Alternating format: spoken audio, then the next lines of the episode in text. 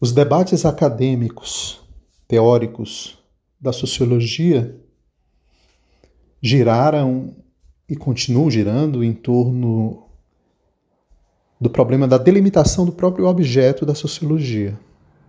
Isso está muito presente na sociologia clássica, mas não desaparece na sociologia contemporânea. Ou seja, o tema o tema da relação entre indivíduo e sociedade é um tema constitutivo da própria discussão teórica da sociologia. Para retomar um pouco esse problema, aliás, um problema que já rendeu muita tinta, muitos textos, é um problema que está sempre sendo re, rediscutido, redebatido é uma caixa preta que está sendo reaberta, reaberta, reaberta a cada vez que temos que problematizar a delimitação do objeto da sociologia. Para facilitar essa discussão que nós estamos fazendo, eu vou então usar dois textos de maneira conectada. Um texto do biólogo Humberto Maturana, um texto que o Maturana escreveu em 1985, um artigo intitulado Biologia do Fenômeno Social, certo? Um artigo de 1985 que vocês podem encontrar em português no livro A Ontologia da Realidade, do Humberto Maturana, que foi organizado pela Cristina Magro, Miriam Graciano e Nelson Vaz pela editora da UFMG. É um livro muito importante do Maturana. E o outro texto é um texto do Niklas Luhmann. É um texto que o Luhmann escreveu é, como capítulo do livro Estrutura Social e Semântica, que foi publicado em 1993 em alemão, mas que tem em português aí pela editora Vozes, né? No Teoria dos Sistemas na Prática, volume 1, Estrutura, so Estrutura Social e Semântica. E aí é o, é o terceiro capítulo do livro. Então, os dois textos vocês encontram em português, tá? Mas aí eu vou tentar fazer uma conexão usando, portanto, essas duas referências. Vamos lá. Começando pelo Maturana, vocês sabem que, do ponto de vista biológico, todos os seres vivos existem como seres individuais. Portanto, os viventes, né, os seres viventes, são seres individuais. Mas esses seres individuais, na biologia, eles são pensados como ah, indivíduos que possuem gana, preferência, desejo e fazem escolhas em relação ao meio ou em relação a, ao ambiente. Portanto, é, essa variação, a, a variação da individualidade biológica do indivíduo de uma espécie é pensado justamente é, na perspectiva de uma ontologia populacional, ou seja, o indivíduo como membro de um conjunto de indivíduos, ou seja, de uma espécie, uma população que pode ser pensada como uma espécie. Então a relação aí é entre o indivíduo na sua variação individual como membro de uma população. Essa seria a questão é, na perspectiva biológica, certo? Então, é, o, o, Maturana, por exemplo, nesse texto que eu estou recomendando, Biologia do Fenômeno Social, ele começa dizendo assim: eu vou citar alguns trechos, tá? Abre aspas. Nós, seres humanos, somos seres sociais. Vivemos nosso ser cotidiano em contínua imbricação com o ser de outros. Isso, em geral, admitimos sem reservas. Ao mesmo tempo, nós, seres humanos, somos indivíduos. Vivemos nosso ser cotidiano como um contínuo devir de experiências individuais intransferíveis. Isso admitimos como algo indubitável. Ser social e ser individual parecem condições contraditórias de existência. De fato, uma boa, parte, uma boa parte da história política, econômica e cultural da humanidade, particularmente durante os últimos 200 anos no Ocidente, tem a ver com esse dilema.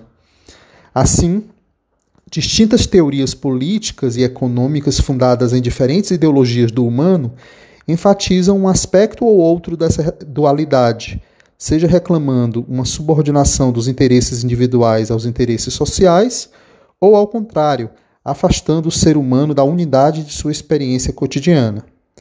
Fecha aspas. Essa é a citação do início do texto do Maturana, tá? Muito interessante, né? É um biólogo e, e trazendo a discussão para a, a uma discussão da, da, com a sociologia, né? Ele está fazendo aí uma discussão da biologia com a sociologia. Já no texto do, do Luhmann, ele inicia quase com a mesma argumentação. É bem interessante. Eu vou ler para vocês o início do texto Indivíduo, Individualidade e Individualismo do Luhmann. Começa, ele começa dizendo assim. A sociologia aborda a questão do indivíduo desde seus primórdios. Diante da necessidade de se distinguir da psicologia e, sobretudo, da biologia, ela nunca perdeu o indivíduo de vista. Como unidade de observação e investigação da pesquisa social empírica, ele sempre foi indispensável, ainda que nesse caso valesse o interesse da dimensão de agregação e não o da individualização dos dados singulares. Na verdade, a sociologia iniciou seu percurso histórico em uma época de controvérsias ideológicas e políticas entre o individualismo, liberalismo, e o coletivismo, socialismo, o que lhe rendeu o tema indivíduo e sociedade. A sociologia só pôde se tornar ciência por meio de um desengajamento político e ideológico. Ela precisou oferecer uma versão própria ao tema da relação de indivíduo e sociedade, caso quisesse evitar uma simples tomada de partido. Com isso, as possibilidades de se colocar ao lado de uma ou da outra parte, de se posicionar em favor do indivíduo ou do coletivo social, foram perdidas.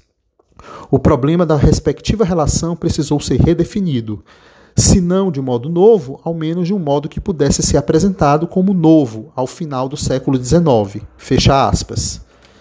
Olha aí, os dois autores, né? O biólogo e o sociólogo, fazendo uma apreciação é, com muitas semelhanças né, em relação ao problema é, da delimitação do objeto da sociologia na relação indivíduo-sociedade. Qual é o comentário que eu gostaria de fazer? O comentário é, passa pela ideia da ação social ou da estrutura social, né? Qual seria a unidade, a unidade analítica básica da sociologia? Seria a ação social ou a estrutura social? Seria seria como Max Weber pensa ou seria como Emily Durkheim pensa? Porque aí qual é a questão que a gente está colocando? É uma questão que envolve uma uh, um problema que a gente pode, pode dizer que permanece como discussão na teoria contemporânea. O problema é o seguinte: se eu escolho a estrutura social como unidade analítica básica, isso significa, grosso modo, que a ação, a ação social, ela depende de uma série de pré-requisitos sistêmicos funcionais. Uma série de pré-requisitos que envolvem a determina determinação estrutural dos sistemas funcionais como sistemas sociais. Mas aí, os sistemas sociais, a la Luhmann, né, poderiam ser pensados como sistema de interação sistema de organização e sistema sociedade. E aí nós teríamos o problema entre determinação estrutural do sistema social como pré-requisito para se pensar a ação social, ou colocar a ação social, como faz Weber, né, como o objeto próprio da sociologia. Porque aí, ao colocar a ação social, a, a consideração das dimensões estruturais dos sistemas sociais pode ser sim considerado, ou seja, não, não há uma impossibilidade de se pensar a dimensão estrutural dos sistemas sociais, só que partindo da ação social como unidade básica, isso terá que ser pensado numa perspectiva de agregação, ou seja, todo todo sistema social ele ele é constituído pela agregação das ações individuais, né? E pela agregação das relações sociais entre indivíduos. Ocorre que, se eu penso a ação social como base da análise, eu estou pressupondo, como faz Weber, que a ação humana ela é mais abrangente do que a ação social. Ou seja, a ação social ela não é, ela não reduz o âmbito da ação humana. A ação humana ela é mais abrangente. Se ela é mais abrangente, a, a fronteira entre a ação humana e a ação humana social passa a ser uma questão problemática. Por quê? Uma questão problemática, porque acaba, de certo modo, pressupondo a ideia segundo a qual o indivíduo, na sua individualidade, né? A gente pode falar a individualidade, a individualidade do indivíduo como sendo a individualidade do indivíduo, né, enquanto como como sistema de consciência, como consciência, como sistema psíquico, como subjetividade, né? a consciência da subjetividade humana. Essa consciência da subjetividade humana, ela não seria redutível ao, ao aspecto socializador das ações sociais. Então haveria algo que escapa porque o indivíduo estaria na condição de sujeito, que é assim que a metafísica moderna da subjetividade pensa o sujeito como fundante de si mesmo, um sujeito autofundante, um sujeito que é atribuidor do sentido do próprio mundo, um sujeito que é criador né? E aí a gente entra no argumento do, do, sujeito, do sujeito criador. E aí, se eu penso o indivíduo humano como sujeito, ou seja, o ser humano como um sujeito, a, a ação, portanto, é a ação do indivíduo como sujeito. E a ação social, então, ela ela não corresponde a todo o universo de possibilidades da ação humana. E aí você gera, portanto, uma relação uma relação aí entre entre individualidade humana é, que transcende a imanência do social. Ou então, uma individualidade humana que não é redutível a, a imanência do social. Essa seria a primeira questão. Já isso a la Weber, né? Quando a gente pensa a la Durkheim, aí o problema é outro. O problema é como pensar a capacidade de estruturação da ação humana, né? Porque o Durkheim sabe que que o grupo humano, o, o grupo social humano vivo é uma força de estruturação das estruturas. Então, se existe uma força de estruturação das estruturas, como explicar que esse indivíduo socializado a partir desses pré-requisitos de determinação estrutural sistêmica é capaz de agir socialmente estruturando novas estruturas. Ou seja, surge um problema aí para a relação entre teoria para a teoria da socialização, né, como como como pensar esse esse indivíduo socializado agindo não apenas como um dopado cultural, como um idiota cultural, como diria o Garfinkel, né? Ou seja, como pensar esse indivíduo socializado com, é, como agência. Aí essa discussão dominou a literatura sociológica de língua inglesa, né? Agência e estrutura. Dominou e passou, passou a ser um grande debate da década de 1990. Como pensar teorias da agência e teorias da estrutura. E como pensar para além desse dualismo, para além dessa dicotomia. Como, como fizeram de modo exemplar o Pierre Bourdieu e o Anthony Giddens. Né? Foram grandes é, formuladores é, dessa discussão, da tentativa de superação dessa, dessa dicotomia, agência e estrutura. Então, esse é o problema que a gente está enfrentando. A própria Margaret Asher, no, ela costuma falar que é, você tem aí dois, é, dois tipos de, de de, a, a, de conflação, né? ela usa a ideia de conflação. É, inclusive diz que o Giddens e o Bourdieu tendem a a conflação central. O que, é isso, o que é que isso quer dizer? As teorias da estrutura elas tendem a pensar algo que vem de cima, né? algo que vem de cima para baixo e vem determinando, determinando os indivíduos. Portanto, vem de cima para baixo determinando os indivíduos.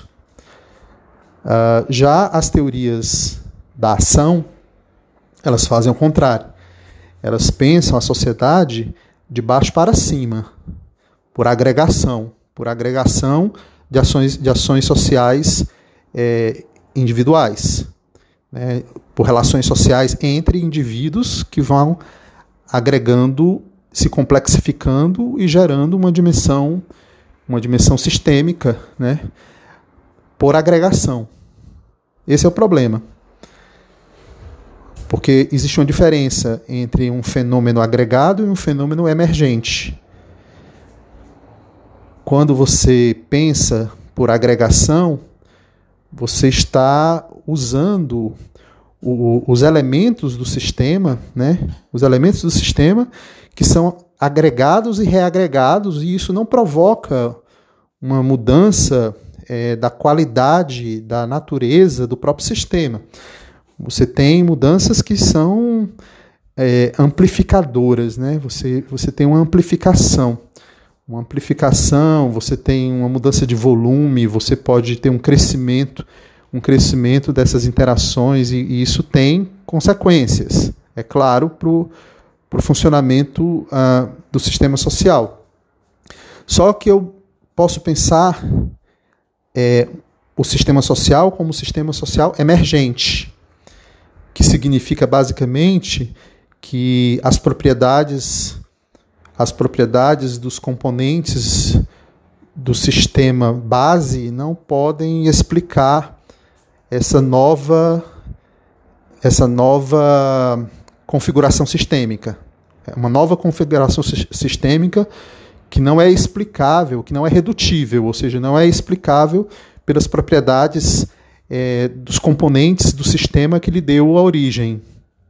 Portanto, a gente tem uma emergência de um, por exemplo, o sistema, o sistema social como um sistema social emergente, superior em relação a, ao que a gente poderia chamar de uma uma rede de ações ou uma, uma rede de interações entre os indivíduos uh, na vida, na vida é, ordinária. Então esse seria, seria o problema. O Talcott Parsons, né? O Talcott Parsons, lá na década de 1930, na estrutura da ação social, justamente para enfrentar esse problema, é, começou a esboçar a ideia de que é possível fazer uma síntese entre teorias da ação e teorias do sistema social. Por quê? Porque a própria ação social ela, ela teria que ser pensada como um sistema, como um sistema de ação.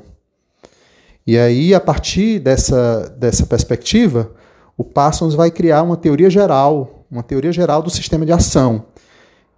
E essa teoria geral do sistema de ação vai estar na base do projeto sociológico parsoniano. Então, o problema que estava lá na base era o problema da dupla contingência da interação e o problema da ordem social. O problema da dupla contingência da, da interação envolve a, a incerteza, a incerteza na interação, porque a interação do eu com o outro é uma interação que envolve expectativas. E aí você está diante das expectativas de um. De um o, o, eu, né, o ego, está diante de, de uma expectativa de alter mas esse alter é, também está com expectativas em relação às expectativas de ego. Portanto, a gente tem aí um, um jogo de expectativas que gera, que gera incerteza. Gera, por exemplo, você não sabe como o outro irá ah, é, é, construir a sua expectativa diante da sua, da sua da sua conduta e que você não sabe como você vai agir de maneira que você lide com essa expectativa do outro, que você não sabe bem qual é a expectativa do outro em relação à sua conduta e vice-versa. E aí, como é que é possível você ter uma interação com o um mínimo de previsibilidade? Né? Como seria uma, uma interação com o um mínimo de regulação das condutas intera interagentes, né? É, com o um mínimo de, de regulação também em termos de expectativas, uh, porque é no campo das expectativas que ocorre o processo de estruturação do sistema. Aí, essa é a saída para o problema, né? De que nesse, nesse campo, nesse campo de, de, de interação social, marcado pela dupla contingência, é preciso emergir uma solução, isso é Parsons, né? É preciso emergir uma solução. E, a, e, a, e essa, solu, essa solução que emerge é, é, o sistema, é o sistema de, de ação, né? É, que traz consigo uma, uma perspectiva de integração, de integração moral, né? de, de regulação é, de condutas para para resolver o problema da dupla contingência que traz incertezas e imprevisibilidade para a interação. A gente vai ver em, outra, em outro momento que Luhmann discorda dessa, dessa, dessa solução parsoniana, né? porque é uma solução pela ideia de um consenso moral, de uma regulação é, do, do sistema de ação, fazendo com que esse sistema de ação resolva o problema da dupla contingência. E para Luhmann, esse, esse problema não pode ser resolvido. Não se trata de achar uma solução para o problema da dupla contingência, porque é um problema constitutivo. Ele vai estar sempre lá e vai estar sempre sendo reposto. E isso é próprio do próprio campo do social. O campo do social emerge, portanto, com, a, com o reposicionamento do problema da dupla contingência. E isso não evita a, a, a, o surgimento de um, de um de um sistema social emergente, pelo contrário, diz Luhmann. Só que esse sistema social emergente, é, ele lida com a contingência, com sua própria contingência. Então, está sujeito a, a, a alternâncias de, de consciência e conflito. Portanto, não é possível pensar a, a, a integração e a regulação uh, para resolver o problema da dupla contingência. Esse problema ele vai ser permanente. E é no processo de comunicação, né, no processo comunicativo, que ocorrerá uma, uma negociação do sentido, né? uma negociação do sentido da própria comunicação, ah, porque a comunicação ela, ela diz respeito a, a, a questões de sentido, tanto numa perspectiva hermenêutica como numa perspectiva da teoria dos sistemas, porque o Luhmann faz uma aproximação entre a hermenêutica e a teoria dos sistemas nesse ponto, por isso que ele é muito interessante.